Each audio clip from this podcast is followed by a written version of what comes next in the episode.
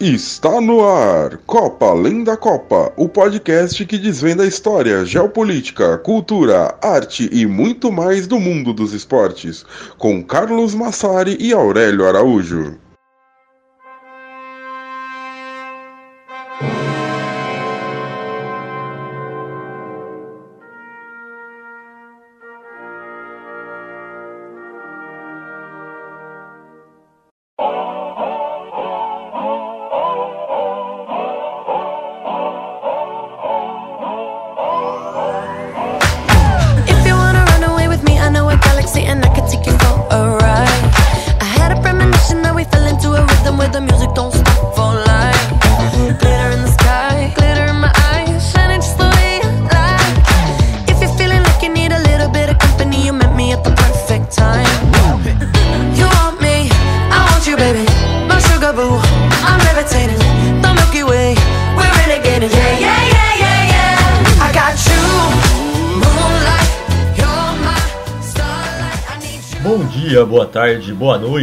Vocês que nos escutam. Chegamos com mais um episódio de Copa Além da Copa.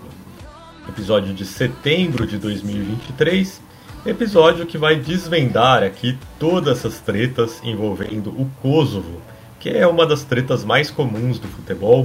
Praticamente toda rodada aí de futebol de seleções, ou às vezes até de futebol de clubes, acontece alguma treta envolvendo o Kosovo. E isso tem grandes raízes históricas, isso tem grandes raízes geopolíticas e a gente foi buscar toda essa história para trazer aqui para vocês e explicar por que, que isso interfere tanto no futebol. Esse foi mais um tema que você votou e escolheu no nosso Twitter e no nosso Instagram. E sempre aí os próximos temas também a gente vai abrir as votações para vocês. Eu sou Carlos Massari e comigo Aurélio Araújo. Olá, Carlos. Olá, pessoal. Ah, muito bom estar aqui de volta com vocês. Vamos hoje falar sobre um tema sobre o qual a gente, na verdade, já falou bastante nas redes sociais e tal, mas acho que nunca é, no podcast. Embora a gente vá mencionar outros podcasts antigos, né? Como é, os episódios 30 sobre a formação da Iugoslávia e 31 sobre a dissolução da Iugoslávia e tudo que envolveu o esporte nesses dois processos. Mas hoje a gente vai falar Kosovo, né? Para alguns é país, para outros é província, aí depende do, do ponto de vista, de, do- de qual ah, lado você está aí na disputa do tabuleiro internacional. Mas lembrando sempre aqueles recadinhos de seguir a gente no Twitter, arroba Copa Além da Copa, no Instagram também, o mesmo arroba. E estamos aí no TikTok tentando, enfim, avançar, né, aos poucos. É, se você tem TikTok, por favor, nos siga lá também. Quem sabe deixa o seu like lá, comenta alguma coisa, ajuda a movimentar lá com a gente. E Carlos, lembrando sempre também que temos um patrocinador atualmente podcast, a KTO Brasil, com qual a gente é, tem a felicidade aqui de poder, é, né, enfim, anunciar os serviços. E a, a- a gente estava até buscando aqui agora há pouco, antes de começar a gravação, é, como apostar aqui, porque é possível apostar, por exemplo, na KTO, se Kosovo será um dos dois países do grupo I da- das eliminatórias da Eurocopa que vai se classificar, né? Porque ano que vem temos Euro, Euro 2024. E aí você pode apostar ali, você, por exemplo, pode apostar no Kosovo. O Kosovo, neste momento que a gente está gravando, está pagando 20 para 1, né? Porque as chances são pequenas, mas tem ali, você pode apostar na Suíça, que aliás tem relações com o Kosovo, a gente vai mencionar isso mais para frente. Na Romênia, que talvez tenha tido o episódio das eliminatórias que motivou a gravação desse programa. É, em Israel e em Belarus, né? Bielo- Bielorrússia, enfim. É, esse tá, tá mais distante ainda de se classificar para a Eurocopa do que o Kosovo, tá pagando 50 para 1. Mas então, acesse é, a KTO Brasil, se cadastre lá, caso você ainda não, não tenha feito isso, com o cupom Copa Além, tudo maiúsculo, tudo junto, sem acento. É, e aí você ganha 20% do valor do primeiro depósito numa free bet. Sempre, é claro, a KTO é, inclusive nos dá toda a liberdade para poder dizer isso. Ah, aposte com responsabilidade, não aposte um dinheiro que você, sabe, enfim, vai fazer uma falta absurda caso você perca, porque todo jogo tem risco. E, enfim, lembrando que a aposta é só diversão. Acho que é isso, Carlos, mas se quiser, ah, se eu não passei algum recado aí, fica à vontade. Acho importante lembrar da nossa campanha de financiamento coletivo, Aurélio. É, a gente é um podcast aqui e também um perfil né, independente, a gente não tem é, nenhum dinheiro aí substancial vindo pra gente, e a gente se mantém muito com a ajuda de vocês, né? Então você pode ajudar, colaborar com o nosso trabalho em apoia.se barra Copa Além da Copa. Com cinco reais por mês você já colabora com o nosso trabalho. Com 15 reais você ganha um texto exclusivo todos os meses. O texto de setembro, por exemplo, foi sobre a ascensão e a queda da Liga Chinesa. Então, sim, um tema extremamente interessante, tema que com certeza interessa muitas pessoas. E se você apoia com 30 reais por mês, tem um sorteio de brinde mensal. Sempre brindes muito interessantes. Inclusive, também a gente tem uma parceria com a editora Apris, e todos os nossos assinantes, independente da faixa de preço, tem cupom de desconto na loja da editora Apris ali e tem livros muito interessantes na, na loja dessa editora. Você pode entrar e fazer a sua compra usando o cupom de desconto se você for nosso assinante. Então, por favor, colabore com o nosso trabalho apoia.se barra Copa Além da Copa. E a gente não poderia começar um programa sobre o Kosovo sem falar aí de uma das pessoas mais famosas do mundo envolvidas nessa, nessa questão, né? E a gente está falando da cantora nascida em Londres com cidadania albanesa e filha de kosovares albaneses, Dua Lipa. Ela que é extremamente engajada com a causa do Kosovo, e não só isso, né? Ela chegou a morar no país em 2008, quando o Kosovo declarou sua independência da Sérvia. É, dá pra gente dizer que ela é a cantora kosovar mais famosa do mundo, talvez até a pessoa kosovar mais famosa do mundo. E ela já causou polêmica com isso, né? Em 2020 chegou a postar nas redes sociais no mapa da Grande Albânia, conceito irredentista que reivindica não apenas o Kosovo, mas também partes da Sérvia, da Grécia e da Macedônia do Norte, de maioria albanesa, uma treta aí que a gente vai explicar mais tarde. Criticada por isso, ela disse se opor ao separatismo étnico. Então a gente abriu o programa com Levitating da Dua Lipa. Bom, sempre que existe uma competição internacional envolvendo seleções ou clubes europeus, a questão do Kosovo aparece mesmo que não haja nenhum participante diretamente dos Balcãs. A crise na região é uma ferida muito aberta e que deixou muitos refugiados em vários outros países. Por isso, a gente decidiu juntar alguns episódios futebolísticos recentes, famosos, que mostram para o mundo a questão do Kosovo e contar toda essa história do lugar e tentar entender como a situação chegou a um ponto tão calamitoso. Aurélio já mencionou né, que existem dois episódios aí sobre a Iugoslávia, o episódio 30 sobre o futebol na Iugoslávia do Tito e o episódio 31 sobre a dissolução da Iugoslávia e o futebol. Então, se você tiver interesse, ouça também esses dois episódios, que são ótimos complementos a esse daqui. Bom, Aurélio, acho que a gente pode começar aqui então esse, esse episódio a contar um pouquinho da história do Kosovo, né? E explicar também aonde fica o Kosovo, enfim, por que, é um território tão disputado. Bom, muito bem. Então, aquele velho convite para as pessoas abrirem o um mapa para poder acompanhar com a gente. E o que hoje a gente chama de Kosovo, né? Está localizado no centro-oeste da Península Balcânica, não tem saída para o mar, fica justamente entre Sérvia e Albânia, mas também entre Macedônia do Norte e Montenegro. E é um território pequeno, né? Pra, pra, pra a gente sempre faz a, a, medição assim com o menor estado brasileiro, é, que é Sergipe. Kosovo tem metade da área de Sergipe, né? Então é, é, um território de repente que causa tanto, tanta briga, tanta disputa, mas não é maior que o menor estado brasileiro. E o povo que começou a habitar o que hoje é o Kosovo é o Dardano. Né? Eles é, após contato com as culturas helênicas, por volta dos séculos V e IV a.C., uh, formaram o reino da Dardânia. E ainda hoje muitos albaneses preferem usar para o lugar o nome de Dardânia, mas a sua origem linguística é contestada. O reino da Dardânia foi conquistado pelos, pelos romanos e se tornou uma província, ainda mantendo esse nome, né, Dardânia. E há evidências de que albanês era o idioma da Dardânia. Inclusive, isso se liga a toda a reivindicação é, dos albaneses ali com da grande Albânia, né? Enfim, que seria a herdeira histórica dessa Dardânia. E após o cisma do Império Romano, A Dardânia permaneceu como parte do Império Bizantino, e pouco se tem registro sobre a, a, região por alguns séculos, principalmente porque um terremoto devastou essa região por volta do século VI, é, deixando muitos mortos e causando uma grande fome, que levou a uma migração em massa dos sobreviventes. Algum tempo depois, os povos eslavos começaram a migrar de volta para a região. O primeiro Império Búlgaro, que durou entre 681 e 1018, eh, foi o primeiro grande império formado por povos eslavos e os seus domínios iam do Mar Negro ao Adriático. E o primeiro Império Búlgaro controlava a maior parte da Península Balcânica. Esse império sofria uma grande influência bizantina, o que levou à adoção do catolicismo no século IX, e era o centro da cultura eslava, e foi lá que houve o desenvolvimento de um, de um alfabeto predecessor do cirílico, né, que é o que a gente tem hoje em dia. Uh, a queda né, do primeiro império búlgaro levou a uma fragmentação e ao surgimento de vários estados menores dos povos eslavos na região balcânica, e um dos que alcançou mais sucesso e estabilidade foi o reino da Sérvia. É, então já estamos aí é, no século XI, né, que quando cai o, o primeiro império, império búlgaro.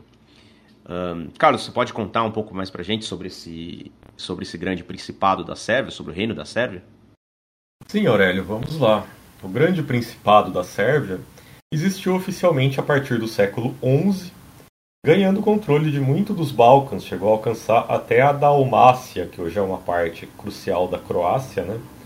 Isso após o triunfo nas guerras sérvio-bizantinas. Um acordo com o vizinho reino da Hungria conseguiu manter a soberania sobre suas terras, sem precisar mais prestar vassalagem ao Império Bizantino. Então foi em 1217 que o grande príncipe Stefan Nemanich, ou Nemanit, né, porque a gente aprende aí que é tudo it, foi coroado oficialmente como rei da Sérvia. Isso elevou o status local de grande principado a reino. Enquanto isso, o irmão do Stefan, que era o Sava, foi o responsável pela autocefalia da Igreja Ortodoxa Sérvia que é autocefalia? É quando uma igreja não precisa mais responder a nenhuma outra. Então é uma igreja que ela é autossuficiente, ela não, não deve obediência à igreja católica, por exemplo, nem a nenhuma outra igreja que exista. E também ele se tornou, o Sava, o primeiro arcebispo da igreja ortodoxa sérvia. O Sava foi o criador da primeira constituição do reino da Sérvia e é considerado o pai da literatura sérvia. No decorrer dos séculos XIII e XIV, o reino da Sérvia fez do Kosovo o seu centro religioso e cultural. O arcebispado central da Igreja Ortodoxa Sérvia foi transferido para lá, e a região viu a construção também de diversos outros monastérios. A cultura e a literatura, que eram intimamente ligadas à Igreja Ortodoxa Sérvia, né, como a gente acabou de mencionar, o primeiro arcebispo, que o, o Sava era também pai da literatura sérvia, então a cultura e a literatura também estavam intimamente ligados com o Kosovo. O reino da Sérvia se transformou em Império Sérvio durante o reinado do Stefan IV, o Poderoso, que expandiu os domínios do império ainda mais pelos Balcãs, colocando povos eslavos da região sob seu comando.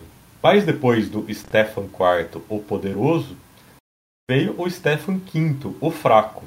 E o Império do Stefan V, esse período dele à frente do Império, é conhecido como a queda do Império Sérvio. O Império Sérvio perdeu terras, teve dificuldade para manter os seus territórios vitais, aqueles conquistados antes do Stefan IV. Para piorar, Stefan V morreu sem deixar filhos. Isso em 1371, e boa parte da nobreza sérvia tinha morrido um ano antes na desastrosa Batalha de Maritsa.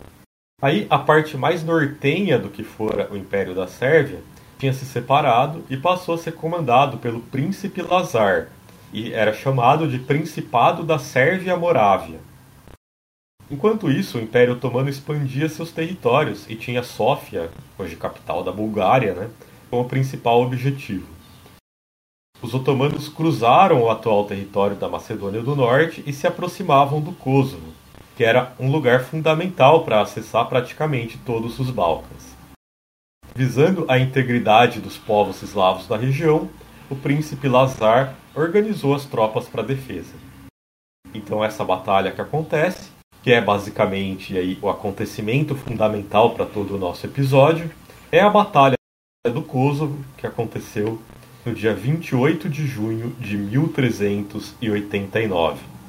Existem aí algumas variações sobre essa data, porque são calendários diferentes, né? Tem o calendário gregoriano, tem o calendário é, diferente que era usado na serva desse momento. Então essa data às vezes ela é dita como 15 de junho, às vezes ela é dita como 28 de junho. Então existem variações. Mas é a data da Batalha do Kosovo. De um lado, as forças sérvias lideradas pelo príncipe Lazar, do outro, as forças otomanas lideradas pelo sultão Murad. Essa batalha aconteceu só a 5 quilômetros do que hoje é a cidade de Pristina, né, que é a capital do estado moderno do Kosovo, e teve vários povos eslavos, bósnios, húngaros, búlgaros, até albaneses do lado dos sérvios. Violentíssima, essa batalha terminou com os dois líderes mortos. O sultão Murad foi o único líder do Império Otomano que morreu em batalha. E foi uma batalha que terminou empatada, não teve grandes avanços para nenhum dos dois lados. Mas o pouco que ainda havia da nobreza sérvia morreu. E nos anos seguintes, o Império Otomano teve facilidade para conquistar todo o território que foi o Império Sérvio. Então, Aurélio, a gente chega nesse ponto que o Império Sérvio cai e a Sérvia passa a ser controlada pelo Império Otomano. É, essa é uma batalha que você citou, né, a Batalha do Kosovo, que é muito importante para o nacionalismo sérvio. Também ajuda a, dar uma dimensão uh, de como. da, da importância, né, do, do, orgulho sérvio com relação a não perder Kosovo. Uh, claro que porque essa, essa batalha, embora tenha terminado em derrota da, da Sérvia, é, ou melhor, em empate, né, como você disse, é, vai ser recuperada séculos mais tarde como, tipo assim, sei lá, né, um, um, um dos momentos chaves da história do nacionalismo do povo sérvio tal. Embora, como você tenha dito, nem foram os sérvios sozinhos que lutaram, mas enfim. Mas vamos lá. É, o Império Otomano, né, na, na, sua extensão máxima no século XVI, ele chegou a dominar bem além dos Balcãs, né? Ele ocupou até o território da atual Hungria e chegou perto de Viena, é, a norte, e de Veneza a oeste. E os Balcãs acabaram passando muitos séculos sob domínio otomano. Mas o Império Otomano não tinha interesse em conversão forçada, então muitos dos povos balcânicos nunca se converteram ao Islã. Isso é importante a gente é, deixar claro porque vai ser uma diferença grande entre sérvios e albaneses kosovares, né? Um, e a ligação de muitos desses povos com as suas igrejas ortodoxas, por exemplo, os sérvios com a igreja ortodoxa sérvia, é, era muito forte. Né? E, claro, a, a, conversão forçada vai contra os preceitos da religião islâmica. E além disso, a coroa do Império Otomano preferia que, mesmo que tivesse um bom número de praticantes de outras religiões dentro dos seus domínios, para poder aumentar os seus lucros. Porque existia um, um imposto extra cobrado de não muçulmanos, né? o, o imposto chamava jizia. Mas foi justamente devido ao jizia que alguns povos decidiram se converter ao Islã. E o mais fundamental para essa história é dizer que foi o caso de uma parcela significativa dos albaneses. É, a conversão da maior parte dos albaneses ocorreu por volta do século XVII e a partir daí eles passaram a ter maior privilégio dentro do Império Otomano, é, muito mais que os seus vizinhos, né? E os otomanos chegaram, inclusive, a cercar Viena em 1683, mas foram derrotados pelos Habsburgos. E no Tratado de Karlowitz, assinado em 1699, uh, eh, os otomanos foram forçados a ceder parte dos seus territórios, principalmente o que é a atual Hungria, e até o território da Voivodina, que hoje é parte da Sérvia. Uh, o imperador austríaco Leopoldo I concedeu uma série de benefícios aos sérvios dentro do seu, do seu império, o que levou a uma migração em massa, conhecida como Grande Migração dos Sérvios. As terras na porção oeste do território otomano ficaram com populações muito reduzidas, uma delas o Kosovo, e a coroa otomana incentivou processos migratórios para ocupá-las. Uh, o Kosovo foi ocupado principalmente por albaneses. No século XVIII, a maioria da população no atual Kosovo já era de albaneses convertido, convertidos ao islamismo. Então veja que é um problema ou uma situação, pelo menos, que começa lá atrás, é muito lá atrás, né? Não é, não é de hoje. Mas bem, Carlos, o que, que, a gente pode fal falar depois desse ponto aí, depois de dar uma introdução sobre o Império Otomano? Bom, vamos falar especificamente do Kosovo um pouco, como que ele foi aí tratado administrativamente dentro do Império Otomano, né? Entre 1455 e 1864, o Kosovo fez parte da Rumélia, nome que era dado à província balcânica do Império Otomano. Mas em 1864 aconteceu uma reorganização administrativa e o Kosovo foi elevado ao posto de vilayet, ou seja, tinha uma autonomia similar à de uma província. Esse vilayet do Kosovo tinha Skopje como capital, Skopje hoje é a capital da Macedônia do Norte, e incluía também o sul do atual território albanês. O século XIX é o momento chave para a gente chegar a tudo o que acontece hoje na Europa, porque é nesse momento que existe o desenvolvimento dos nacionalismos étnicos, um movimento muito ligado ao romantismo, e isso aflora com muita força nos Balcãs. O linguista sérvio Vuk Stefanovic Karadzic é considerado o pai do nacionalismo sérvio, que começa a florescer por volta de 1804. Os nacionalistas do século XIX tinham uma característica comum de busca por um passado glorioso e tinha constante elogio a figuras importantes da história. No caso sérvio, o momento fundamental escolhido foi justamente a Batalha do Kosovo. O nacionalismo sérvio, defendido pelo Vuk Stefanovic Karadzic, propagava que todos os eslavos do sul eram sérvios e que, portanto, existia a Grande Sérvia, território incluía todos os Balcãs e até partes além disso. A romantização extrema da Batalha do Kosovo foi uma raiz da formação do Estado sérvio moderno. O Vuk Stefanovic Karadzic compilou diversos poemas e canções registradas a partir da oralidade para recriar essa batalha e a colocou como uma luta entre cristãos e muçulmanos, gerando a oposição através da religião, entre sérvios e albaneses e outros povos. Quando na verdade o que houve lá atrás na Batalha do Kosovo foi uma defesa de território, não existia essa a questão religiosa em si não estava ali no, no centro da disputa, né? era muito mais uma disputa de, de território. E além disso, até esse início do século XIX, entre os sérvios cristãos que permaneceram no Império Otomano e os muçulmanos locais, não existia tanta animosidade. Então, a, a rivalidade religiosa é uma coisa que vem desse nacionalismo sérvio do século XIX. O dia da Batalha do Kosovo é conhecido nacionalmente na Sérvia como Vidovdan e é um importante feriado nacional. E o mito do Kosovo é o mito de formação nacional sérvia, e cada vez mais vai passar a ter desdobramentos. Mas, Aurélio, não foi só na Sérvia que o nacionalismo étnico floresceu, né? Isso vai ser importantíssimo no século XIX e no século XX.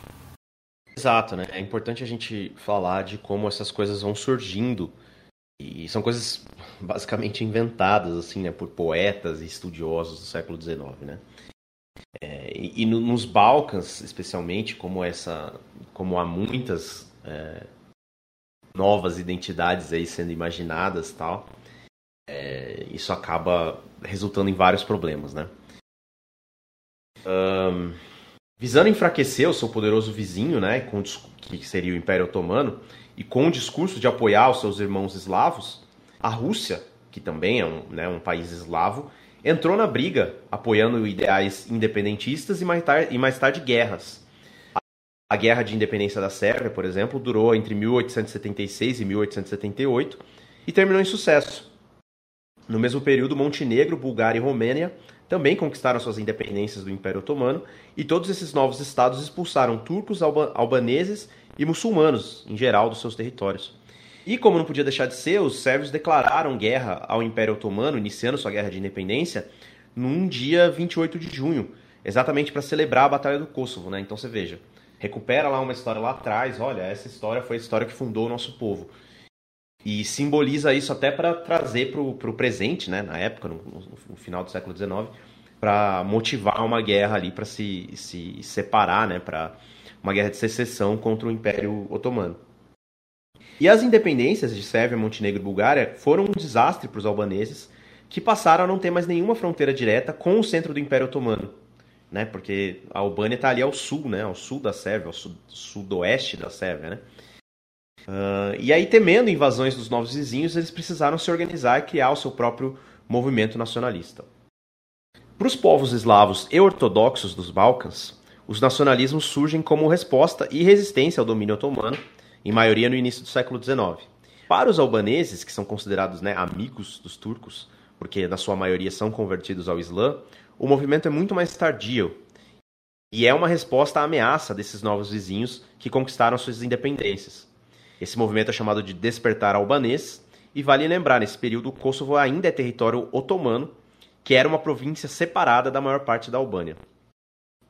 O sultão e o Império Otomano eram vistos como grandes símbolos de pertencimento para os muçulmanos, né? era o grande império muçulmano da, do mundo. E por isso, com o florescer do nacionalismo albanês, muitos albaneses se sentiram divididos, como se eles estivessem traindo seus valores. Né? Então, é o nacionalismo que cresce mais como necessidade de defesa e movimento geopolítico. Apesar da maior parte dos otomanos estar convertida ao Islã, ainda existia muitos católicos albaneses, né? Então, para forjar uma identidade nacional, foi preciso criar um sentimento de união entre religiões e povos. E o resgate da língua albanesa foi um passo importante. Mas o principal passo foi definir os albaneses como descendentes diretos dos ilírios, que era um grupo que ocupava a Península Balcânica por volta do século VI a.C e que é citado constantemente pela literatura grega. Os ilírios habitavam a Península Balcânica em tempos mais antigos, apesar da última menção historiográfica a eles sem um trabalho bizantino do século VII, exatamente o período que começaram as que começam as grandes migrações eslavas para os Balcãs, e os eslavos dominam o local. Então, quando eles clamam ser descendentes diretos dos ilírios, os albaneses acabam criando um mito nacional ainda mais forte e se colocam como os verdadeiros detentores do direito de ocupar os Balcãs, de ocupar aquela península. E conforme o Império Otomano ia ruindo, né, e, e dava cada vez mais sinais de fraqueza, e os estados vizinhos, pelo contrário, iam se fortalecendo, a Albânia estava se sentindo ameaçada. É, o nacionalismo albanês, sabendo que havia regiões com albaneses étnicos nas redondezas, né, no que hoje são territórios da Grécia, da Bósnia e da Macedônia do Norte, passaram a construir o ideal da Grande Albânia, né, que é o, o mapa que a Dua Lipa postou, que o Carlos mencionou no início, no início do programa, que seria o território ideal para um Estado albanês independente. Como o Kosovo já era um território há muito tempo com maioria étnica albanesa, ele fazia parte, óbvio, ainda faz, desse ideal da Grande Albânia. Então, está aí a explicação para o, o meme, enfim, a imagem postada pela Dua Lipa, que gerou polêmica, né?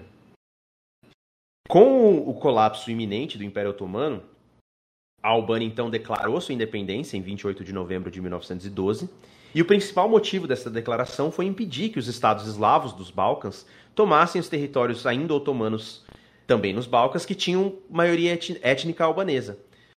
Mas isso não adiantou, né? É, na verdade, levou à Primeira Guerra dos Balcãs, é, nos quais o Kosovo e a Macedônia do Norte, clamados pelos albaneses, se tornaram territórios sérvios. Para encerrar o conflito, foi firmado o Tratado de Londres, em 29 de julho de 1913, que, por um lado, reconhecia a Albânia como país, mas, por outro, deixava suas fronteiras muito aquém daquelas que, Albane... que os albaneses consideravam justos, é, dando partes com maioria étnica albanesa para a Sérvia, para Montenegro e para a Grécia. Essa primeira guerra dos Balcãs, talvez você já tenha ouvido falar, porque foi uma das guerras precursoras da Primeira Guerra Mundial. E, como você sabe, né, a Primeira Guerra Mundial começa quando o arquiduque Francisco Ferdinando foi assassinado por um nacionalista sérvio. É, foi, esse foi o estopim ali, né? Já sabia que a Europa estava caminhando para uma guerra, mas o assassinato do Francisco Ferdinando foi, foi ali o, realmente a, a gota d'água. E adivinha em que dia ele foi assassinado pelo nacionalista sérvio? 28 de junho, o dia da Batalha do Kosovo. Então, tudo, tudo isso carrega um simbolismo muito forte. É uma questão que leva à Primeira Guerra Mundial e que, se a gente for ver, ainda está mal resolvida. Né? Bom, a gente vai passar agora para o século XX, né, onde temos um pouco mais de história para contar antes de falar de esporte. Mas antes, a gente vai ouvir uma outra música aqui. É, a música se chama March I UCK ou seja, a marcha do Exército de Libertação do Kosovo, sobre o qual a gente vai é, falar mais para frente, então fiquem tranquilos, ainda não mencionamos o que é o Exército de Libertação do Kosovo. É, essa música foi escrita pelo cantor nacionalista Arif Vladi, que emprestou sua voz à causa nacionalista e separatista do Kosovo e fez grande sucesso entre albaneses étnicos de diversos países. A letra fala sobre como os albaneses estão no Kosovo há muito tempo e que vão é, derramar sangue pela pátria, né? Não é uma canção boa para se ouvir perto de um servo, é uma canção com uma letra bem agressiva em albanês, mas a gente vai ouvir aqui para entrar na, nas questões de Iugoslávia e que levaram à guerra do Kosovo né, no final do século XX. Então vamos lá, Marte e UCK. Oj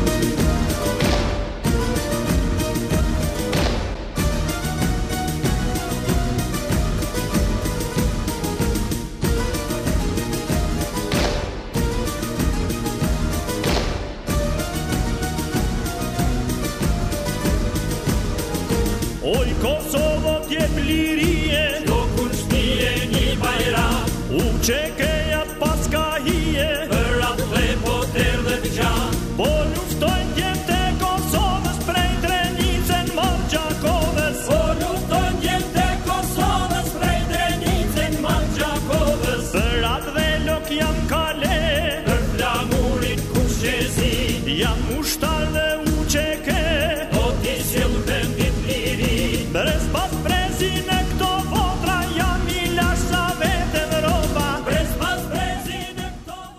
É, a canção aí do, do Exército de Libertação do Kosovo tocando ao fundo e vamos falar desse processo pós Primeira Guerra Mundial, então.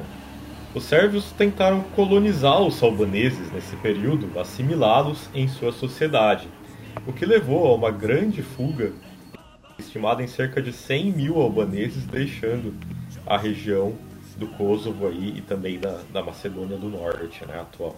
Uma das formas de se atingir esse objetivo era, por exemplo, forçando albaneses católicos e muçulmanos a se converterem à Igreja Ortodoxa Sérvia. Só que isso durou pouco. Justamente na Primeira Guerra, os sérvios voltaram a perder o controle do Kosovo, isso em 1915, e a região foi dividida entre a Áustria-Hungria e a Bulgária. Só que esse foi o lado derrotado na guerra e, portanto, desocupou a região em 1918, o fim da Primeira Guerra Mundial. Novamente, o exército sérvio avançou na região, em sequência, com mais albaneses deixando o Kosovo. Essa ocupação levou o Kosovo, naturalmente, a ser parte do recém-formado Reino dos Sérvios, Croatas e Eslovenos, que visava formar um único país para todos os eslavos do sul. Então, esse nome longo e pouco prático logo foi substituído por Reino da Iugoslávia.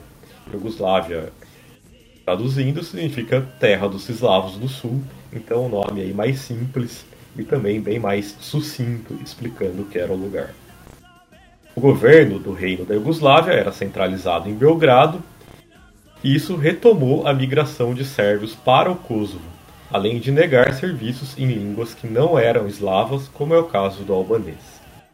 Esse movimento logo seria impactado pela invasão da Iugoslávia pelas forças do eixo na Segunda Guerra Mundial. A Albânia foi invadida pela Itália fascista em 1939 e se tornou um estado fantoche. Quando o eixo invadiu e ocupou a Iugoslávia em 1941, o Kosovo foi unido com a Albânia como um estado só. Nesse período, houve kosovares albaneses que colaboraram com o regime e perseguiram sérvios e montenegrinos. O governo albanês, claro, incentivou um movimento contrário do que faziam os jugoslavos até então, enviando albaneses para colonizar o Kosovo. A resistência aos nazifascistas na Iugoslávia foi comandada pelos partisanos comunistas, liderados por Josip Broz Tito. Em 1945, o eixo finalmente deixou a Iugoslávia, derrotado, e os comunistas tomaram o poder. Albaneses étnicos que desejavam manter a união com a Albânia tiveram uma pequena rebelião, rapidamente sufocada pelo governo de Tito. Decidiu-se então que o Kosovo teria alguma autonomia administrativa, mas que seria parte da República Socialista da Sérvia, uma das várias repúblicas que formavam parte do novo país comunista a República Socialista Federativa da Iugoslávia. Em 1948, Tito e Stalin, que então era o grande líder comunista do planeta à frente da União Soviética, romperam. E uma das razões para isso era o plano de Tito que a Albânia fosse eventualmente incorporada à Federação Iugoslava, já que os comunistas também estavam no poder né, na, na Albânia. Só que o líder albanês, o Enver Hoxha, era stalinista. Então isso não, não era parte do interesse do Stalin que a Albânia se tornasse parte da Iugoslávia.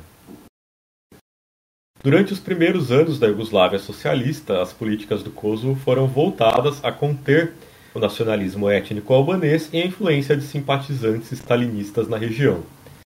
Em 1956, por exemplo, vários militantes comunistas albaneses kosovares foram condenados à prisão por suspeita de proximidade com o regime do Roxa na Albânia.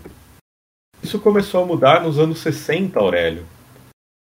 Sim, começamos a nos aproximar agora da situação atual. Porque nos anos 60, assim, antes dos anos 60, os muçulmanos albaneses eram estimulados, a, inclusive, a migrar para a Turquia, poderem professar sua fé em paz, né? Mas, a partir da segunda metade da década de 60, passou-se a estimular que também, justamente até para evitar problemas, é, que se admitisse a existência de uma identidade que fosse tanto muçulmana quanto iugoslava. Ou seja, não é a sua religião que vai definir se você pertence à Iugoslávia ou não. Você pode ser muçulmano e pode ser é, iugoslavo também. Inclusive, como parte dessas, dessas medidas aí de flexibilização a, aos muçulmanos, aos albaneses na, na Iugoslávia, e principalmente no Kosovo, a Universidade de Pristina foi fundada e teve autorização para oferecer cursos em albanês. Né? Então começava-se a mudar aquela, aquela política das primeiras décadas da Iugoslávia comunista. É, essas reformas fortaleceram a população albanesa e em 1974, depois de algumas fagulhas de tensões étnicas, a Iugoslávia adotou uma nova constituição que levou ainda mais autonomia né, para duas províncias da República Sérvia. Uma voivodina, que a gente já mencionou, e outra o Kosovo. E foi uma grande mudança política porque o Kosovo passou a ter administração, parlamento e judiciário próprios, além de participação no parlamento iugoslavo com poder de veto. Ou seja, basicamente o que foi feito foi o Kosovo passou a ser uma república própria na Federação é, Iugoslava, mas mantinha o título de província, tá? Então, para todos os efeitos práticos, era uma, como se fosse uma república diferente, mas ainda estava dentro do contexto da República Sérvia. E o período de albanização do Kosovo, que rola nesse período, levou a mudanças drásticas na composição étnica da região. Porque em 1946, a estimativa era que albaneses eram metade da população do Kosovo. Em 1981, ou seja, ele, é, pouco mais de 40 anos depois, os albaneses eram 3 quartos. E em 91, ou seja, 10 anos depois disso, eles, os albaneses já eram 4 quintos. Então, foi um aumento de, de, de população albanesa na região muito grande. Bem, é, Tito morreu em 1980, como todo mundo sabe, e no ano seguinte, alguns protestos foram realizados pelos universitários em Pristina, justamente, que eu mencionei a Universidade de Pristina, ela tem uma, uma importância grande para a história do Kosovo. E eles passaram a pedir que o Kosovo fosse tivesse seu status promovido ao de república, porque na prática já era uma república. É, esse é um momento também de crise na economia jugoslava, né, principalmente após os choques do petróleo de 73 e 79. E o Kosovo era uma das regiões menos desenvolvidas. Então eles viam como uma solução para a situação deles a autonomia. Porém, como eu falei, Tito, que controlava todos esses nacionalismos étnicos, já estava morto. Então esses protestos foram brutalmente reprimidos pelas autoridades jugoslavas. E os números de vítimas né, nesses protestos estão até hoje em, em disputa entre sérvios e albaneses, né, sobre mortes. Né? Uh, ah, 226 trabalhadores e estudantes foram condenados a 15 anos de prisão e houve um, um expurgo no Partido Comunista do Kosovo. Em 86, a própria Igreja Ortodoxa Sérvia começou a denunciar que o que estava acontecendo no Kosovo, né, que eu mencionei que a população albanesa estava crescendo exponencialmente, era um genocídio dos sérvios, né? É... E, obviamente, isso mexe com a, com a opinião pública dos, do, dos restantes, né, do restante dos sérvios fora do Kosovo, é, que passam a cobrar ali que seus líderes né, façam alguma coisa sobre esse suposto genocídio que está ocorrendo, que estão albanizando demais o Kosovo. Esse nacionalismo sérvio leva à ascensão do Slobodan Milosevic, líder, né? Ele se torna líder do Partido Comunista da Sérvia em 87 e depois presidente da República Sérvia em 89. E como presidente da Sérvia, ele vai e faz justamente é, o contrário do que estão pedindo os kosovares. Ele acaba com qualquer autonomia do Kosovo. A partir desse momento, aí então os kosovares chegam à conclusão que chega, acabou, a gente precisa se separar, né? Um separatismo kosovar albanês e aí eles criam estruturas paralelas de educação, de saúde e de outros serviços básicos para que Kosovo possa já caminhar com as próprias pernas. Re realizam também um, um, referendo não oficial, com vitória massiva pela separação do Kosovo da Sérvia e da Iugoslávia, e declarando-se assim a República de Kosova, né? não é nem Kosovo, é Kosova, que é reconhecida só pela Albânia. Né? Nesse primeiro momento não tem um reconhecimento internacional. E nesse período, pelo que a gente sabe, né, e por isso até o Carlos uh, e eu também mencionei é, no começo do programa para vocês ouvirem os nossos outros programas, principalmente programas sobre a dissolução da Iugoslávia, porque nesse período está acontecendo muita coisa né, na Iugoslávia, não é só a questão do Kosovo, aqui a gente está focado na questão do Kosovo. É, tem outras guerras e conflitos, e a partir de 92, sob o comando de Milosevic, o país passou a se chamar República Federal da Iugoslávia, né, tirou a questão do socialismo ali do nome. E na prática, essa Iugoslávia já era só uma federação entre Sérvia e Montenegro, e inclusive passou a se chamar Sérvia e Montenegro em 2003. E o Kosovo? Bom, a, a situação do Kosovo ficou mal resolvida no acordo de Dayton. É, esse acordo foi mediado pelos Estados Unidos né, e colocou fim à Guerra da Bósnia em 95. Então, de novo, a questão do, de Kosovo era uma questão menor perto da, das guerras da Bósnia, da Croácia, que estavam rolando no início dos anos 90 na Iugoslávia. E aí o Ibrahim Rugova, que era presidente dessa república né, autoproclamada de Kosovo, pregava um movimento de resistência pacífica aos sérvios. Só que nem todos, né, teve muitos albaneses kosovares que falaram, não, se a gente ficar aqui na paz, os caras vão massacrar a gente. Olha o que eles estão fazendo com os croatas, olha, olha o que eles estão fazendo com os bósnios. É... Então, esses que não aceitavam a ideia de que eles deviam resistir pacificamente aos sérvios, fundaram, em 1996, o UCK, né? US com C cedilha, na verdade, ali. UC cedilha K seria, talvez, que é a sigla em albanês, né? Mas que é a sigla de Exército de Libertação do Kosovo. Justamente a música que introduziu esse bloco. É, era um, esse, esse, era um movimento de guerrilha que passou literalmente a luta armada ali contra o, contra o exército da Iugoslávia. É, o CK era armado pela Albânia e no início de 98 o conflito escalou com a entrada de grupos paramilitares sérvios na repressão à guerrilha. Tentativas internacionais de negociação falharam é, e estavam rolando, rolando violências étnicas muito absurdas, como rolaram em outras guerras né, étnicas ali do fim da Iugoslávia. É, inclusive ações de limpeza étnica, né, principalmente por parte da Sérvia, né, da Iugoslávia, mas enfim, comandada pelos sérvios, é, contra os, os, albaneses kosovares. É, também o Exército de Libertação do Kosovo né, teve atos terríveis também, não estou aqui tomando partido, só estou falando das coisas como são. E como essas tentativas de mediação internacional falharam, no final de 98, o exército iugoslavo lançou uma forte ofensiva contra o UCK. Só que se acumularam uh, denúncias de violações de direitos humanos e a OTAN né, Organização do Tratado do Atlântico Norte, resolveu intervir no conflito sob influência daquela que era a secretária de Estado do governo do Bill Clinton, né, que era o presidente dos Estados Unidos, a Madeleine Albright, que inclusive morreu recentemente.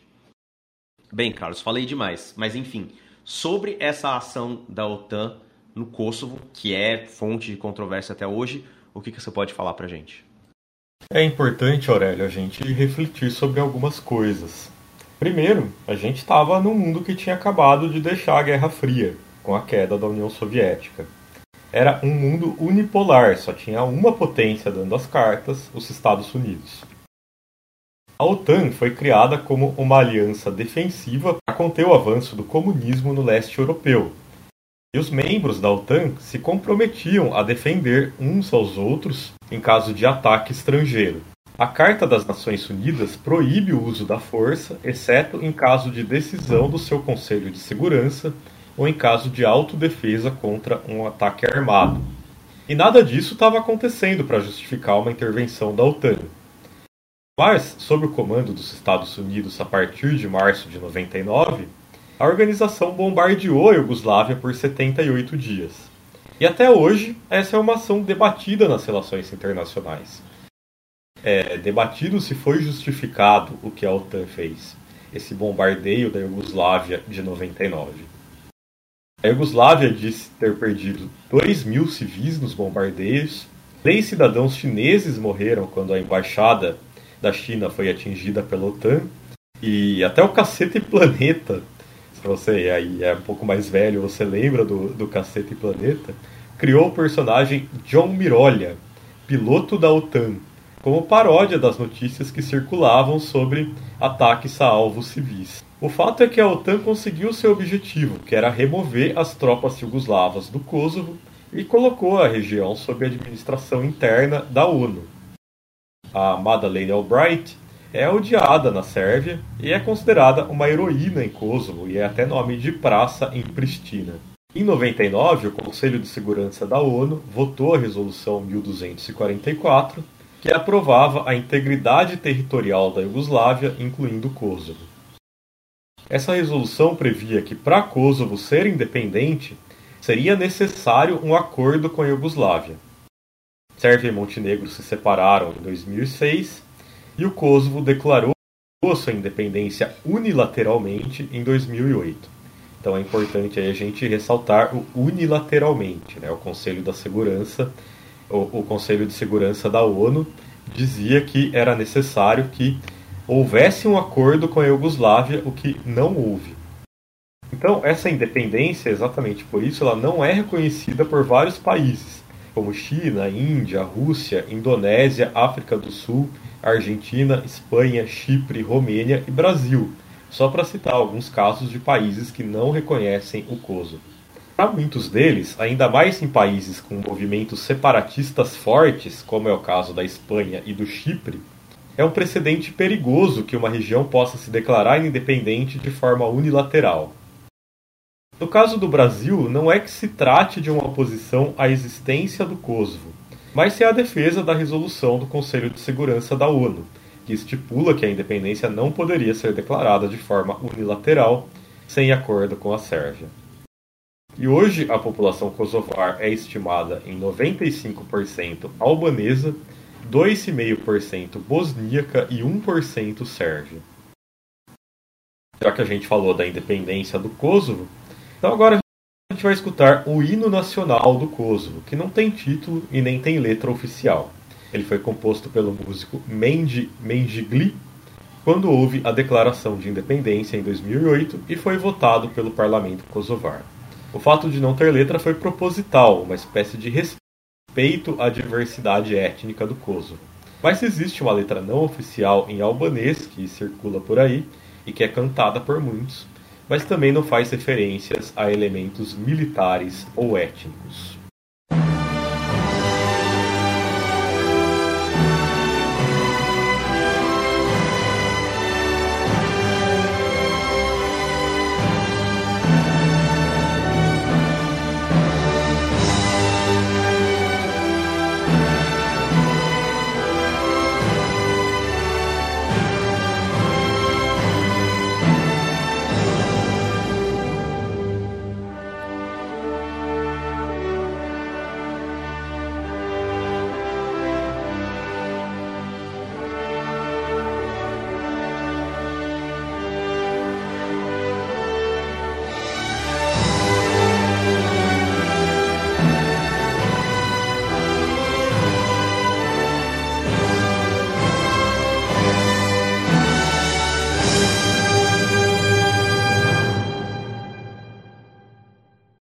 Bem. Bom, depois dessa longa introdução aqui falando sobre história, né?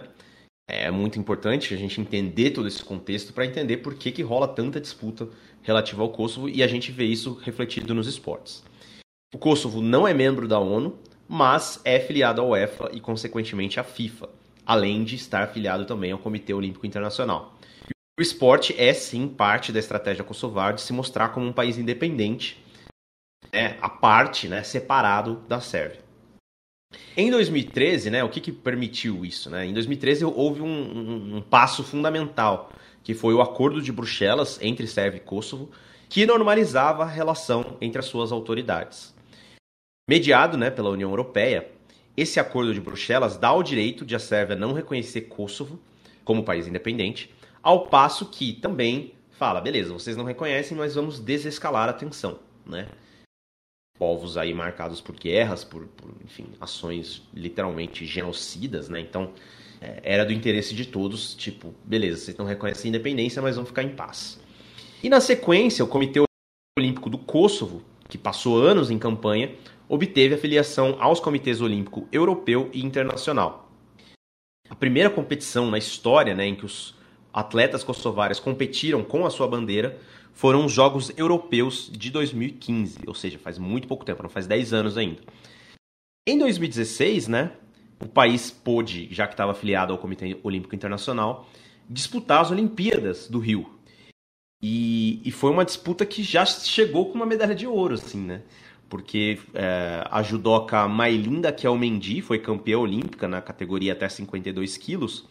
E a Kelmendi, ela já tinha participado das Olimpíadas em 2012, é, em Londres, mas ela competia pela Albânia. Aí ela pôde então fazer sua transferência para o Kosovo, para representar Kosovo, e já ganhou uma medalha de ouro. Ela era já uma estrela no Kosovo, porque ela tinha sido campeã mundial de judô em 2013 e em 2014. E a sua relevância fez ela até ser escolhida como porta-bandeira do país na, na, na, abertura dos Jogos Olímpicos, né? Então ela justificou só essa fama, trazendo a primeira medalha olímpica na primeira participação é, de Kosovo, já um ouro, né? E nas Olimpíadas de Tóquio, uh, Kosovo levou 11 atletas e ganhou mais duas medalhas de ouro, né? Com ambas também no judô feminino, com a Distria Krasnik e a Nora Giakova. Ou seja, Kosovo, que tem 1,8 milhão, milhão de habitantes, tem duas participações olímpicas e já tem três medalhas de ouro. É, a Índia, com 1,3 bilhão de habitantes e com 120 anos de participações olímpicas, só tem nove medalhas de ouro. Então Kosovo já tem três, né? Mostra que tem um pequeno potencial aí, é, enfim, esportivo e também ajuda a mostrar Kosovo para o mundo. Uh, as três judocas medalhistas, né, uh, tanto em, no Rio quanto em Tóquio, é, foram formadas no mesmo dojo, né, na cidade de Peja. E é difícil a gente dizer que o judô é uma, já virou um esporte tradicional em Kosovo por causa disso, né? Mas essas vitórias olímpicas estão né, inspirando mais jovens, ainda mais as mulheres, a competir. E além disso, para quem quer aparecer né, por meio do esporte, como Kosovo, sempre vale a pena mais investir em esportes individuais, como o judô, né? Do que em esportes coletivos, né? Porque você amplia suas chances de medalha. Uh, e segundo dados da emissora turca TRT World, é, como o desemprego entre jovens kosovares chega a quase 50%, o judô acaba sendo ali uma alternativa de passatempo para a população. É, a rede estatal de rádio e TV sérvia, é, a RTS, até cortou a transmissão dos eventos de judô quando a Nora Giakova entrou para disputar a final olímpica em Tóquio em 2021. Né? Então, é, vocês vejam aí como o esporte ajuda né, faz com que Kosovo apareça também. E isso, a disputa ali do Kosovo rolou também no basquete, né, Carlos? É, o basquete é um esporte de imensa tradição na antiga Iugoslávia. E apesar disso, a porta ficou fechada para Kosovo por anos. O Borislav Stankovic, que foi o chefe da Federação Internacional de Basquete entre 1976 e 2003, era sérvio Stankovic foi crucial para, por exemplo, alterar as regras do basquete olímpico e permitir jogadores da NBA, levando à formação do Dream Team dos Estados Unidos em 92. Mas por outro lado, ele foi apontado como vilão em Kosovo por barrar a entrada do país na FIBA, o que só foi acontecer em 2015. Outro grande opositor do Kosovo no basquete era o ex-jogador Vlad Divac, que fez história na NBA. O Divac presidia o Comitê Olímpico da Sérvia quando Kosovo foi aceito no COI e foi amplamente criticado em seu país por não conseguir bloquear o acesso kosovar à entidade. O Cartola justificou, dizendo que fez tudo o que era possível para impedir isso. Afinal, desde 96, a Carta Olímpica foi alterada e nenhum país passou a integrar o comitê sem antes entrar na ONU. Ainda assim, o Kosovo driblou essa regra. Bom, no Copa Além da Copa número 30 sobre o futebol na Iugoslávia de Tito, a gente relembrou a história do futebol em todos os países que formavam a antiga Iugoslávia. E por isso a gente recomenda o episódio para quem quer essa recapitulação. Mas por aqui vale a gente lembrar só que a primeira partida na região aconteceu em 1873, no atual território croata, entre ingleses e ferroviários locais.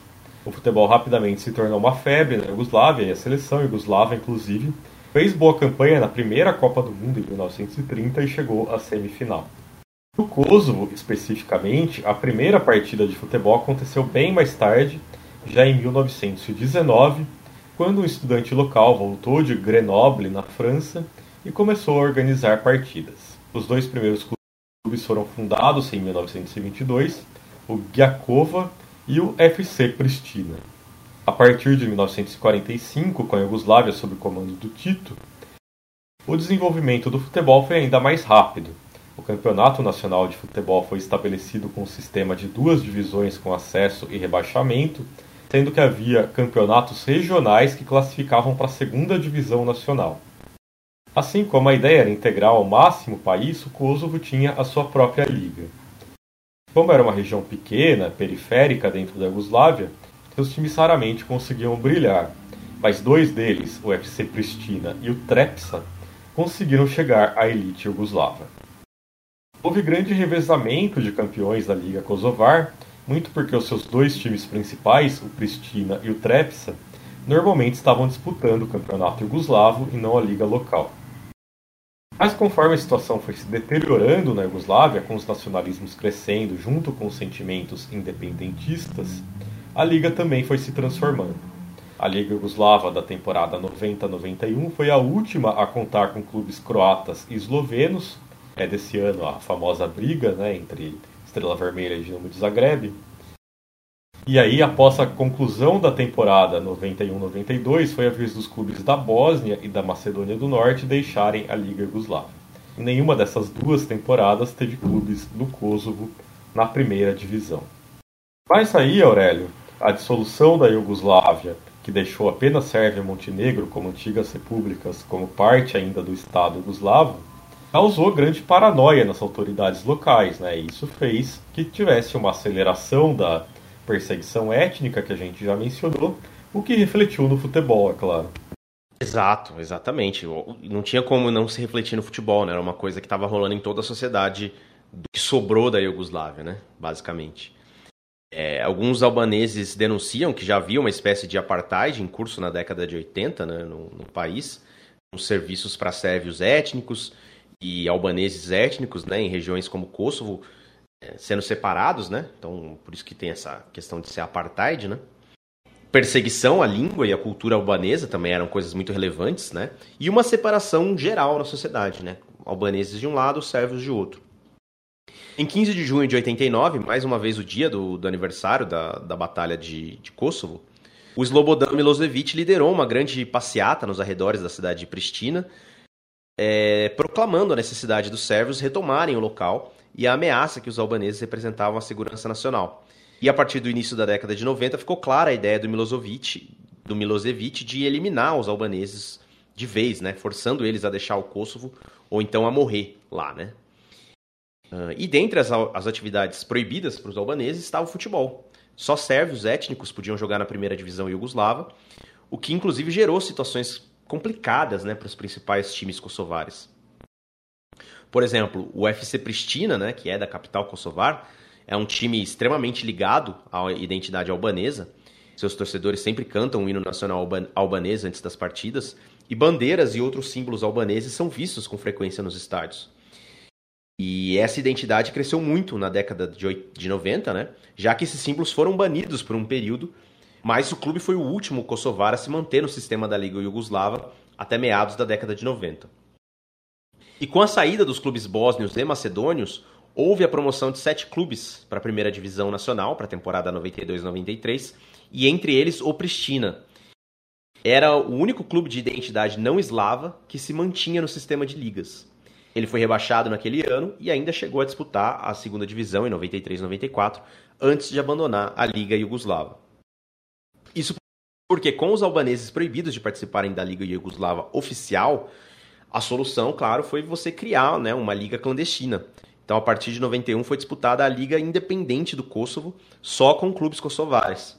Era um campeonato de um lugar ainda não reconhecido como independente e com uma federação que também não tinha possibilidade de se filiar nem a UEFA nem a FIFA. Né? Então, tinha, isso tudo tinha um teor de ser mais de resistência do que de qualquer outra coisa. É, o Kustrin Munichi, que foi um dos últimos albaneses étnicos a jogarem futebol na Iugoslávia, diz, abre aspas, a reação quando visitávamos os estádios sérvios era terrível. Os torcedores nos atacavam com xingamentos étnicos o tempo todo, sentíamos que podíamos não voltar vivos, e a polícia estava do lado deles. Fecha aspas. Apesar disso, a torcida do Pristina não abandonou o clube mesmo nessa época e arriscava a vida para ir às partidas como visitante. Uh, e mesmo disputando a Liga Sérvia simultaneamente, o Pristina foi o campeão da Liga Independente do Kosovo em 91. E segundo o Muniche, né, abre aspas novamente, o governo sérvio nos deu uma escolha: vocês são sérvios ou albaneses?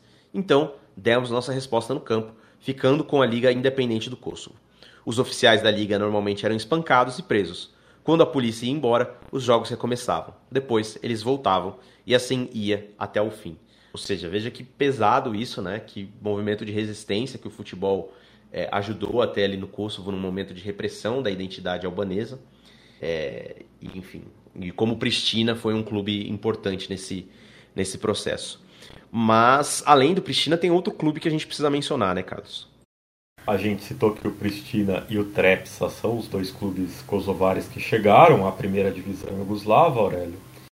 E, bom, se o Pristina foi o primeiro campeão da Liga Independente do Kosovo, no ano seguinte o troféu ficou com o Trepsa. O Trepsa é um clube de Mitrovica, uma cidade que é próxima à atual fronteira entre Kosovo e Sérvia. Hoje está no território kosovar.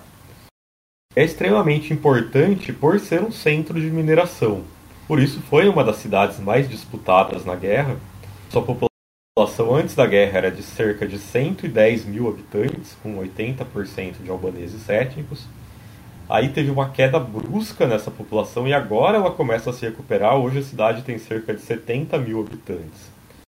No período jugoslavo, essa cidade chegou a se chamar Titova. A situação em Mitrovica era tal que havia uma ponte na cidade que ligava os seus dois lados, né? um lado de albaneses e o outro lado de sérvios e essa ponte era guardada dos dois lados por militares, controlando quem podia cruzá-la. Mesmo antes e depois da guerra, os episódios de violência étnica dos dois lados foram constantes. E assim, o Trepsa também acabou sendo dividido em dois. O clube, que nos seus tempos áureos tinha sérvios e albaneses no elenco, acabou separado.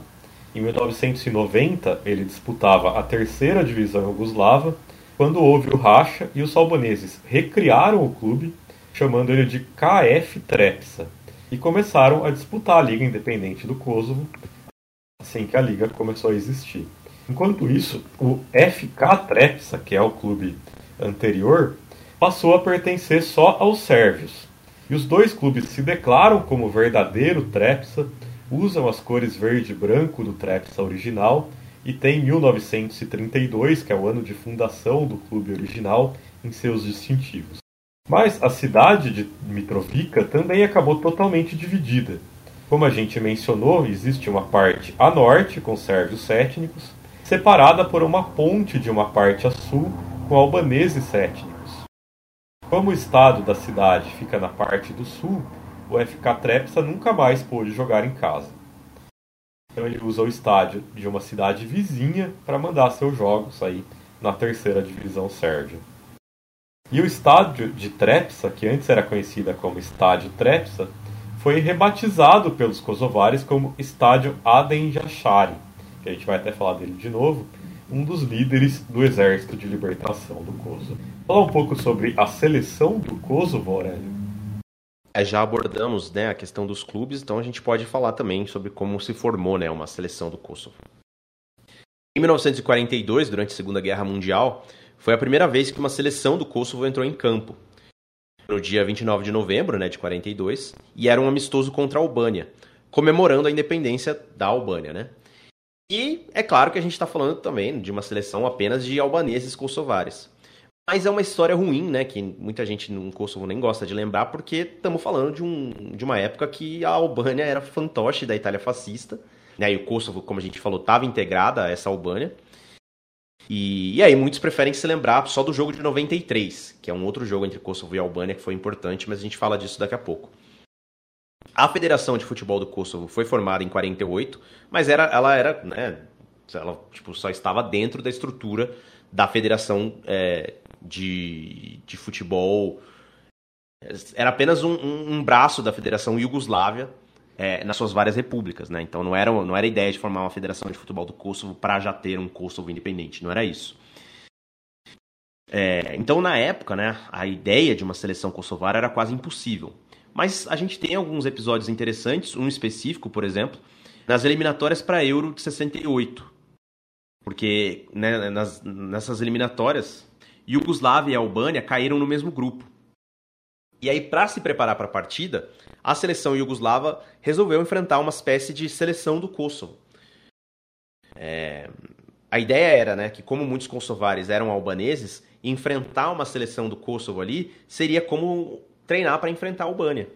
E o jogo foi um, um, jogo espetacular, terminou 3 a 3 E essa sim é uma história de origem né, muito, bem, muito bem lembrada né, para a seleção do Kosovo, porque bateu de frente com a seleção da Iugoslávia, que era fortíssima, né? ainda mais nessa geração aí dos anos 60. Uh, ah, alguns jogadores importantes é, nascidos no Kosovo chegaram a jogar pela Iugoslava, pela seleção Iugoslava, né? É, nessa geração dos anos 60, por exemplo, que eu mencionei, você teve o Farudin Jusuf, o Milotin Soskic e o Vladimir Durkovic. Mas só desses três, só o Jusuf não era sérvio, né? Então o fato de ser nascido no Kosovo também não garantia que a pessoa era albanesa, por exemplo. Então, muitos sérvios nascidos no Kosovo. E em 93, com o cenário de dissolução iugoslava e a Albânia já desclassificada da Copa do Mundo de 94, né? Ou melhor, já sem chances de ir à Copa do Mundo de 94, é, os albaneses decidiram então manter a seleção em treinamento e disputar uma partida contra Kosovo 51 anos depois daquela partida de 42, que é meio vergonhosa, porque foi na época do fascismo, etc. E, como estamos falando de uma época ali que né, havia uma tensão muito grande do que estava acontecendo na Iugoslávia, né, o país estava em guerra, e, enfim, estava rolando todo esse processo de é, separação né, étnica no país, um, os jogadores não poderiam chegar simplesmente e viajar para a Albânia para disputar um jogo representando a, a seleção de Kosovo. Então, para passar pela fronteira da Iugoslávia, que era controlada pelos sérvios, porque já estamos falando de uma Iugoslávia que era basicamente Sérvia e Montenegro, sob o comando dos sérvios, eles decidiram que cada jogador viajaria é, separadamente e não, e não um, um ônibus inteiro cheio de jogadores, porque isso ia chamar a atenção, né? Então, eles viajaram em horários e dias diferentes, né? Para não levantar suspeitas. E aí, eles não foram direto para Albânia, eles foram para Macedônia do Norte. E aí sim, da Macedônia do Norte, juntos, eles viajaram para Albânia. E aí, esse jogo entre Albânia e Kosovo terminou 3 a 1 para Albânia, né? Que, enfim, já era também uma seleção um pouco mais. Um, for, enfim, já bem, bem estabelecida, né? Um, e uma, um episódio interessante, né? Que ficou meio esquecido, porque foi um jogo que nunca ocorreu, foi que até o Brasil acabou sendo é, alvo de crítica né, do, do, dos sérvios, porque em 2008 a seleção olímpica, que era treinada pelo Dunga, assim como a seleção principal, estava é, ali se preparando para os Jogos Olímpicos de Pequim, e, e os Jogos iam ser em agosto, e no final de julho a Federação Kosovar, Kosovo tinha acabado de declarar sua independência, é, anunciou que ia disputar um amistoso contra o Brasil Olímpico. Seria o primeiro jogo é, de Kosovo como país independente, e aí você vai jogar contra o Brasil, por mais que seja o Brasil Olímpico, é, chama a atenção, né? Então, assim, embora o Kosovo estivesse longe de ser uma seleção reconhecida pela FIFA, etc., jogaria ali um jogo amistoso contra o Brasil Olímpico, que também não era uma seleção, entre aspas, né, profissional. Uh, mas a Sérvia ficou muito furiosa com esse anúncio o jogo ia ser na Suíça, né, para enfim garantir a segurança ali. É, não se sabe nem se Kosovo conseguiria formar uma equipe com 11 titulares e alguns reservas, porque a independência tinha sido obtida há poucos meses, né, e tal, não estava bem estruturado o futebol de Kosovo ainda. Mas, por, por pressão da FIFA, que foi por sua vez pressionada pela Sérvia, nunca rolou então o Brasil olímpico contra Kosovo em 2008, que seria o primeiro jogo do Kosovo independente. Enfim, Carlos, qual foi então né, o jogo de verdade ali que, que é marcado como primeiro jogo oficial? Não sei, não, não chega a ser jogo oficial porque é, não, não, não era por um torneio, né? Mas enfim, qual é o jogo de Kosovo ali já uh, se estabelecendo como seleção? É, esse primeiro jogo não clandestino, por dizer assim, do Kosovo foi um empate em 0 a 0 contra o Haiti em 2014. Né? Vê que ia jogar contra o Brasil, mesmo a seleção olímpica, e jogar contra o Haiti é uma diferença grande. Né? Ainda não tinha permissão para o uso do hino nem da bandeira. E aí, logo depois, em 2016, veio a admissão do Kosovo na UEFA e na FIFA. Essa partida inicial foi disputada no estádio Aden Jashari, ou seja, a gente acabou de falar sobre o estádio e todo o simbolismo que ele tem. Para o jogo, um dos convocados foi o Adnan Januzaj, da ótima geração belga, famosa ótima geração belga, que nasceu na Bélgica, mas etnicamente é um albanês kosovar. Como não havia qualquer indício de que o Kosovo se tornaria uma seleção viável àquela época, o Januzaj recusou a convocação. A campanha pela filiação à FIFA, jogadores de, de origem albanesa kosovar, como os suíços Valon Berrami, Sherdan Shakiri e Granit Xhaka, o albanês Lorik Kana, escreveram uma carta aberta à entidade pedindo que liberasse o Kosovo para pelo menos disputar amistosos. O Xhaka e o Shakiri, vocês sabem, são jogadores que ficaram marcados pela causa kosovar ao comemorarem seus gols contra a Sérvia na Copa de 2018, jogando pela Suíça, claro, fazendo o símbolo albanês da águia de duas cabeças com as mãos. E essa águia está na bandeira da Albânia. É, como país neutro, né, a Suíça recebeu diversos refugiados das guerras jugoslavas. No elenco para a Copa de 2018, além do Berrami, do Shakiri e do Chaka, também tinha o Bierin Zemaili, outro kosovar, e também tinha jogadores de origem croata e bosníaca. O Chaka e o Shakiri foram multados pela FIFA é, como punição pelo gesto. O Shakiri talvez seja o que mais defendia a causa kosovar em seu primeiro jogo pela Suíça lá em 2012. Ele não cantou o hino e não celebrou o hino que marcou, e ele costuma jogar com bandeiras da Albânia e de Kosovo nas chuteiras, além da bandeira suíça. O Chaka, por sua vez, revelou ao jornal The Guardian que seu pai foi preso e espancado na cadeia na antiga Yugoslávia em 1986 por protestar pela independência do Kosovo. Quis o destino que Suíça e Sérvia caíssem de novo no mesmo grupo na Copa de 2022. Mais uma vez o Shaqiri marcou um gol, ajudou seu país a passar de fase. E para celebrar mais uma vitória, o Chaka vestiu a camisa do jovem Ardon Jachari, outro albanês étnico que disputou a Copa do Mundo pela Suíça. Mas a razão para fazer isso é que o sobrenome Jachari é associado ao já mencionado aí o fundador do UCK, né, que que inclusive dá nome ao estádio aí que a gente acabou de citar. Mas esses jogadores já defenderão para o resto de suas carreiras a Suíça no futebol. Claro, não existem dúvidas que para o Kosovo crescer como seleção vai ser necessário buscar talentos na diáspora. A última convocação kosovar antes da gravação desse programa, 11 dos 23 jogadores kosovares eram nascidos em outros países, como Suíça, Suécia, Alemanha e Finlândia. Afinal, a diáspora do Kosovo alcançou vários lugares do mundo. E esse é um dos motivos pelos quais quase sempre que há uma competição internacional de futebol, a gente tem no Copa Além da Copa algum motivo para citar a região. Foi assim na Eurocopa, foi assim na Copa do Mundo Feminina, e a gente inclusive fez uma thread sobre a atleta sueca, a Kosovari Aslani, ou seja, ela já tem Kosovari no nome, né? Ela chama Kosovar, se a gente fosse traduzir para o português. E aí também em competições de clubes, né, como a Liga Europa e a Champions League. Uma pesquisa recente mostrou que 40% dos membros da diáspora kosovar hoje vivem na Alemanha, seguidos por 18% no Reino Unido, 14% na Áustria, 8% na Eslovênia e 4% na Suíça. A mesma pesquisa apontou que 47% dessas pessoas deixaram o Kosovo há mais de 15 anos, ou seja, coincidindo com o pior período da guerra. O único confronto relacionado ao Kosovo que é proibido pela UEFA é exatamente Sérvia e Kosovo. E Sérvia e Albânia é um jogo permitido, inclusive aconteceu recentemente, dando problemas né? nas eliminatórias para Euro de 2016, quando um drone carregando a bandeira da Grande Albânia sobrevoou o estádio em Belgrado, causando uma pancadaria generalizada. Mas não é preciso ter nem Sérvia e nem Albânia em campo para ter problemas, como a gente viu recentemente na partida Romênia e Kosovo. E os romenos exibiram faixas de Kosovo é Sérvia e os kosovares abandonaram o campo. Bom, é isso, Aurélio. Acho que a gente passou aqui muito bem por toda a questão histórica. Acho que a gente conseguiu dar um panorama completo sobre a situação e por que existem todas essas tretas. A gente não toma partido de lado nenhum aqui, que os nossos ouvintes julguem tudo o que a gente passou e escolham se eles acreditam que há algum lado para tomar partido. É, muito obrigado a todos que escutaram mais um episódio. Não se esqueçam de seguir a gente no Twitter, no Instagram e agora no TikTok, cada vez mais conteúdo sendo produzido para o TikTok.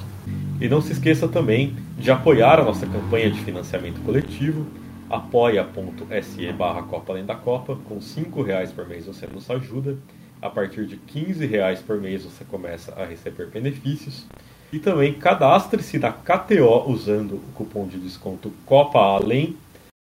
É, você recebe 20% do valor do seu primeiro depósito em uma free bet com este cupom. Dito tudo isso, ficamos por aqui. Até a próxima. Passo aqui para o Aurélio se despedir e apresentar a nossa música de encerramento.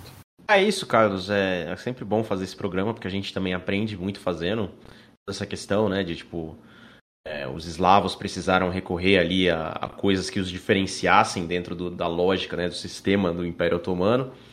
Então, e aí os albaneses demoraram mais, porque eles professavam a mesma religião, né? Que, o, que, os otomanos, então eles... É, que os turcos, na verdade... Então demorou para surgir um movimento nacionalista albanês, enfim, tudo isso é muito interessante. Um, endosso todos os recados que você já passou e só para a gente concluir, né? A gente começou com uma música pop e vamos terminar com uma música pop, dessa vez cantada em albanês mesmo. É... E também uma questão bastante controversa, né? Porque a cantora Era Streff é uma cantora nascida em Pristina em 1994 e ela alcançou sucesso para além de Kosovo e Albânia Fez, inclusive, né, a música da Copa de 2018 com o Will, com o Will Smith e com a Nick Jam. Mas antes disso, né, antes de fazer a, a, a música para a Copa de 2018, ela foi muito criticada pelo clipe da música que a gente vai ouvir agora, que se chama Ederum.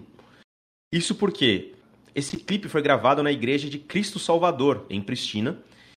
E como o nome indica, essa é uma igreja ortodoxa sérvia. A sua construção começou em 92 e ela nunca foi concluída, né? Por causa da guerra, enfim, das guerras de dissolução da Iugoslávia. É, existe mais a estrutura da igreja, mas você não tem ninguém ali professando de fato a fé, né? Então é, é meio que parece uma igreja, mas por dentro é vazia, enfim, tem tudo isso. Agora, é claro, ela gravou uma música ali em albanês, uma música pop, com a galera dançando tal, num lugar que, pra ser, que era para ser uma igreja ortodoxa sérvia os sérvios, né, os, os religiosos da, da Igreja Ortodoxa Sérvia, disseram que aquilo ali era uma blasfêmia, enfim, né, demoníaco, tudo isso. Então a gente vai fechar o programa justamente com a música Ederum, clipe controverso de Era Streff.